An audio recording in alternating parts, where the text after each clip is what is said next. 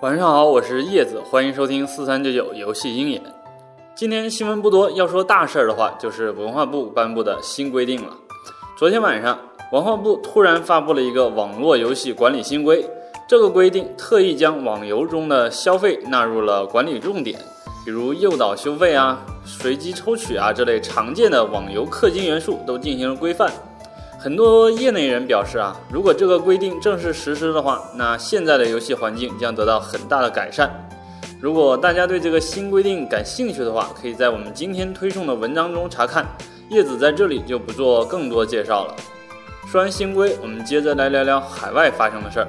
大家应该都知道啊，刷榜在国内是十分常见的一件事儿，但是刷榜刷到国外去了就比较少见了吧？今天有国外开发者发现。排在美国区 App Store 免费榜十到十六位的游戏，居然都来自于同一个开发者账号。很多欧洲开发者纷纷表示啊，这肯定是刷榜造成的，并强烈要求苹果处置。根据观察，原来这个开发者账号居然来自中国，七款游戏也都是套皮小游戏，可以肯定就是刷榜。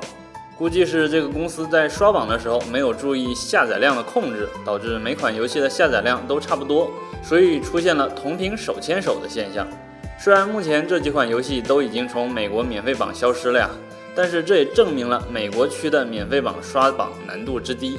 估计看到这个新闻之后啊，不少小公司可能也会去美国区免费榜转一转吧。真希望这类奇葩的事情能少发生在中国开发者身上啊！好了，以上就是今天的全部语音内容了。如果大家还想了解更多产业资讯，也可以关注我们的游戏鹰眼微信公众号，或者登录四三九九产业频道查看。我是叶子，我们明天再见，拜拜。